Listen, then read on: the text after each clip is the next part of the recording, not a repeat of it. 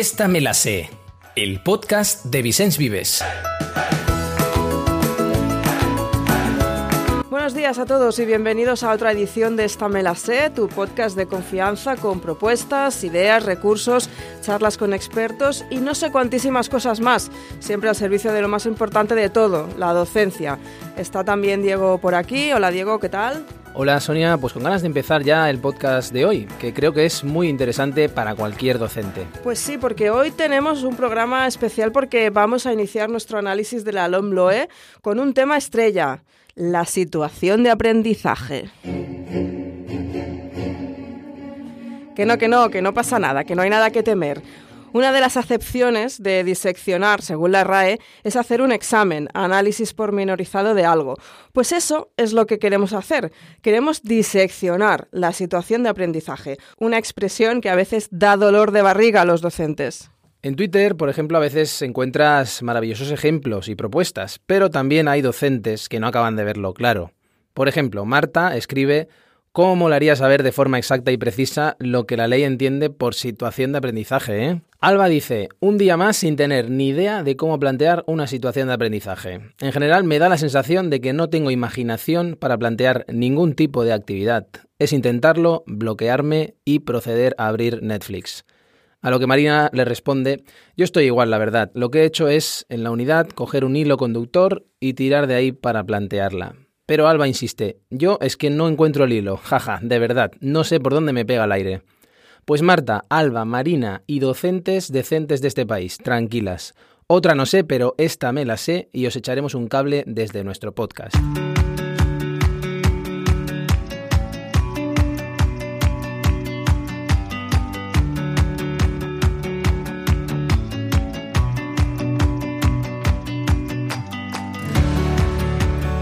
Vamos allá. Tenía yo un profesor que decía, todo texto fuera de contexto es puro pretexto.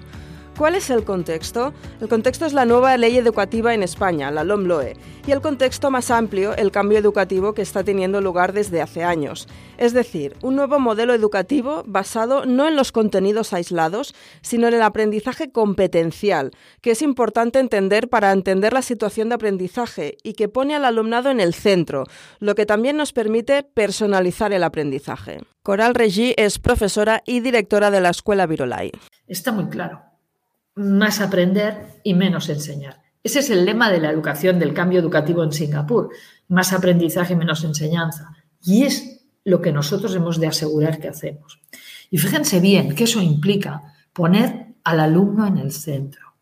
Eso implica que toda la estructura de la escuela, el papel del profesor, la organización horaria, los espacios, los tiempos, la manera de evaluar, va a estar en función de darle alas al alumno, de darle recursos para que sea capaz de ser una persona que aprende, es decir, que es protagonista de su proceso. El papel del profesor no es menor, ni mucho menos, es un papel brutal, porque es un placer, un papel de estar siempre cerca del alumno. Y es cierto que eso va a requerir que nosotros necesitemos una formación que asegure que de alguna manera le estamos dando esos elementos de acompañamiento al alumno. A los profesores a veces, en muchos casos, nos han cambiado el papel a mitad de la obra y, por tanto, va a ser muy importante que nos formemos para asegurar que esto funcione. Ese es el contexto general, pero cada comunidad autónoma tiene su decreto y la manera de incluir la situación de aprendizaje en una unidad didáctica puede variar. ¿Qué dice exactamente la ley sobre la situación de aprendizaje? Pues que consiste en situaciones y actividades que implican el despliegue por parte del alumnado de actuaciones asociadas a competencias clave y competencias específicas, y que contribuyen a la adquisición y desarrollo de las mismas. ¿Te has quedado igual? También sabemos que las situaciones de aprendizaje representan una herramienta eficaz para integrar los elementos curriculares de las distintas materias o ámbitos. Vale, pero ¿qué es una situación de aprendizaje y cómo la puedo diseñar? Lo más importante es que es una propuesta didáctica que plantea una tarea o un problema en una situación real y cercana a la vida cotidiana de tu alumnado. Para resolver esa tarea significativa, tu alumnado va a necesitar ser creativo y cooperar. lo que va a conseguir es transferir los aprendizajes adquiridos, es decir, aprender a aprender.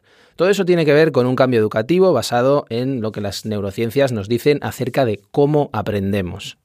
Hay muchas, pero muchas de las cosas que veníamos practicando que no son eficientes desde el punto de vista del impacto cognitivo. Pongo dos que um, yo creo que nos deberían de hacer reflexionar seriamente sobre nuestro rol de profesor. Por ejemplo, el tiempo de atención útil de un alumno es de media. Por supuesto, todo esto es un promedio que dependerá del grado de complejidad, del contenido que estemos impartiendo, etc. Pero me da igual. La media viene a ser los datos que voy a decir.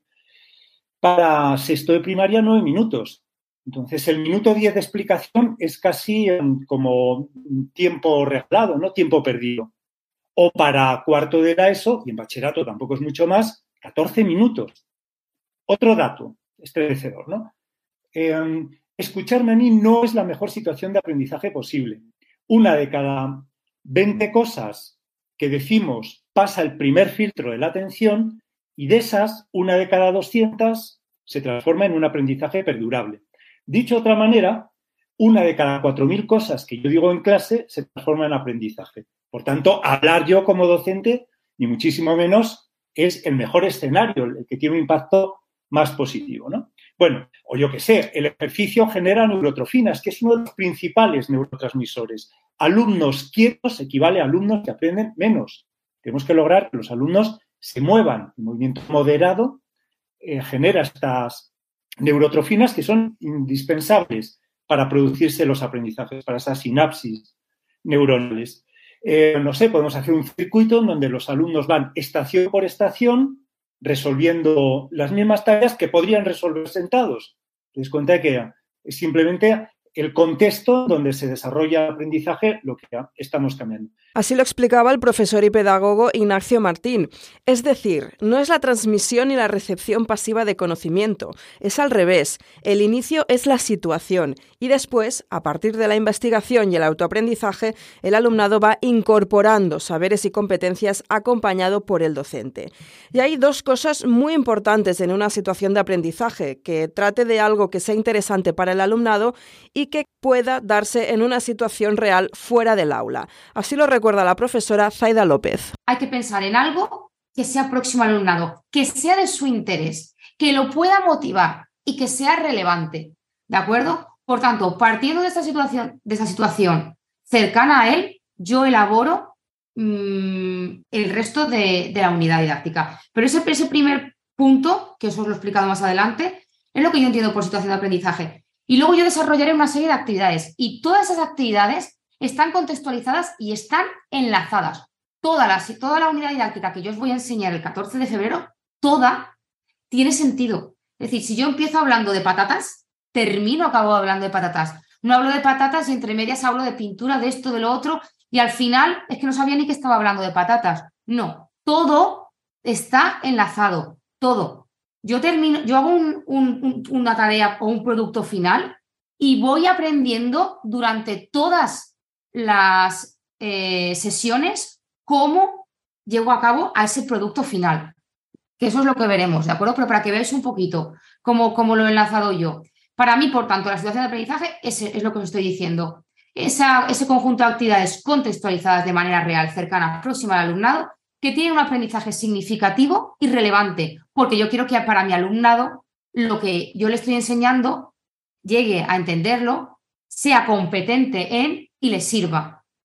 Yo sobre todo me, eh, me reía mucho porque me fui hace unas semanas a la nieve con los alumnos y desgraciadamente el autobús se quedó, no, se quedó parado. Bueno, el, el, autobús es que no, dejó de funcionar, ¿vale? Entonces nos quedamos tirados en mitad de la carretera hasta que vinieron a rescatarnos. Entonces, claro, eh, uno de mis compañeros que se jubila este año, que no tiene ningún curso de estos de, que tienen ¿no? Eh, la nueva ley, decía, bueno, pues ahora, ahora sí que me puedo reír, porque decía, situación de aprendizaje, eh, estás en mitad de, tal, esto es una situación real. ¿Cómo a través de una situación real el alumno, a través de actividades, logra saber? Pues es que al final es una situación real en la que ellos todo lo que han aprendido en clase lo podrían utilizar.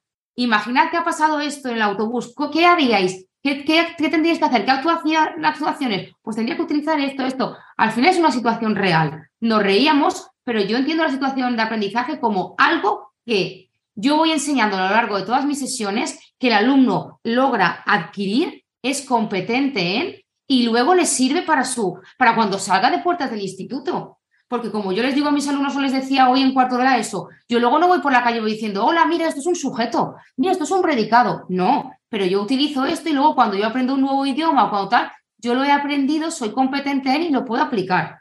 ¿De acuerdo? Entonces, es ahí donde yo voy. Todo aquello que se aprende durante la realización de la situación de aprendizaje es útil y es una réplica de una situación que podría suceder fuera del aula. ¿De acuerdo? Yo así es como, como he entendido una situación de aprendizaje. En el curso de Creatividad en las aulas de Vicens Vives Campus, Zaida te cuenta en siete pasos cómo crear una situación de aprendizaje. Te dejamos el enlace en la descripción y te invitamos a que te apuntes a Vicens Vives Campus. Es gratis y son formaciones útiles y muy completas. Pero además de todo lo que hemos explicado, la situación de aprendizaje es la mejor herramienta que tenemos para fomentar aspectos relacionados con el interés común, la sostenibilidad o la convivencia democrática, esenciales para que el alumnado sea capaz de responder a los retos del siglo XXI recogidos en los famosos ODS, la competencia global para comprender el mundo.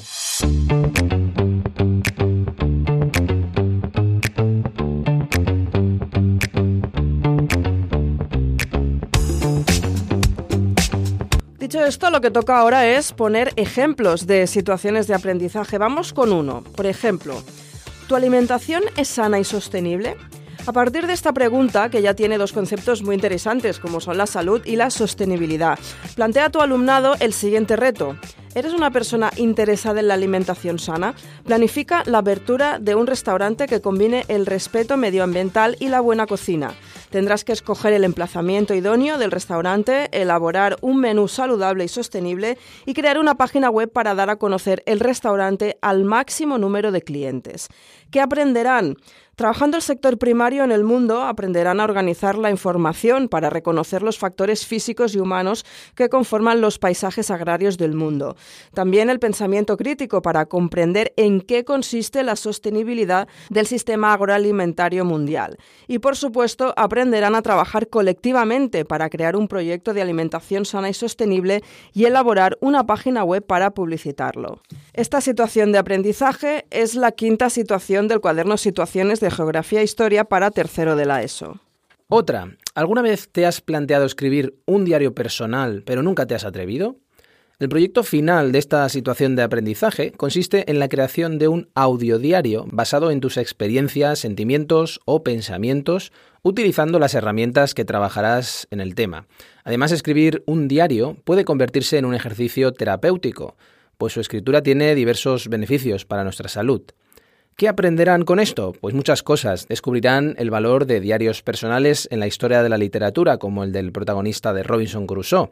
Trabajarán la comprensión y la interpretación de textos orales y multimodales, la valoración de textos escritos, la narración en primera persona, las familias léxicas y los campos semánticos, el uso de adjetivos, el uso de los puntos suspensivos, literatura, ortografía, gramática, léxico, semántica, comunicación. Y encima, para el producto final, aprenderán a utilizar aplicaciones para el móvil como Daybook, Journally o Day One Journal para grabar un audio diario de tanta calidad, tanta calidad como nuestro podcast. Vamos, que creo que dejaré esta me la sé y me pongo hoy mismo con mi audio diario. Pues claro que sí, porque estas situaciones de aprendizaje tienen muy buena pinta. Esta en concreto la encontrarás en la primera situación del cuaderno Situaciones de lengua castellana y literatura para primero de la ESO.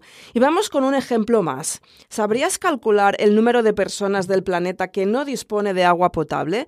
¿Qué puedes hacer tú para ahorrar en el consumo de agua? ¿De qué asignatura puede ser esta situación de aprendizaje? ¿Geografía? Conocimiento del medio? Pues no, es de matemáticas, en concreto de nuestro proyecto Comunidad Zoom para las matemáticas de quinto de primaria, porque lo que te permite la situación de aprendizaje es precisamente poner en diálogo todas las áreas e ir más allá de la propia asignatura. Pero vamos a ver, mm, ¿todo esto cómo se evalúa? ¿Cómo se evalúan las competencias en una situación de aprendizaje?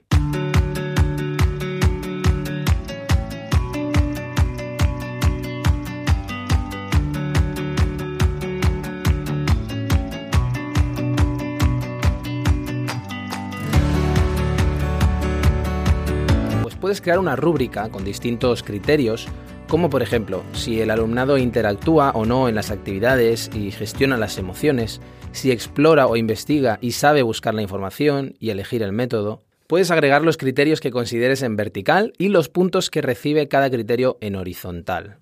Y para terminar, recuerda paso a paso todo lo que tienes que hacer para trabajar una situación de aprendizaje. Tienes que encontrar una propuesta interesante para el aula, que pueda despertar la motivación del alumnado. Tienes que justificar esa propuesta poniéndola en relación con lo que estás tratando en el aula y destacando su importancia para el futuro. Tienes que concretar objetivos, competencias y saberes básicos. También tienes que plantear el problema a solucionar. Además, detallar las actividades y los recursos que necesitarás.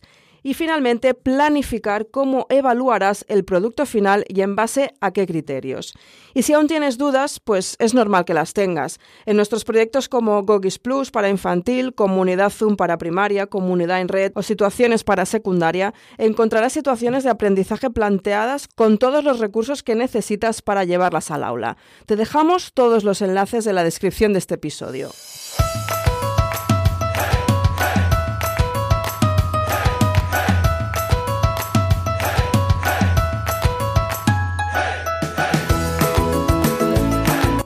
Y hasta aquí nuestra disección de las situaciones de aprendizaje. Esperamos que te sean útiles y que puedas aplicarlas en el aula. Y vaya por delante todo nuestro apoyo en este cambio educativo. Y lo que decíamos, seguro que vamos a hacer otros podcasts sobre algún otro aspecto de la LOMLE porque hay muchos invitados nuevos que tenemos que conocer. De momento, el de la situación de aprendizaje lo dejamos aquí. Hasta la semana que viene.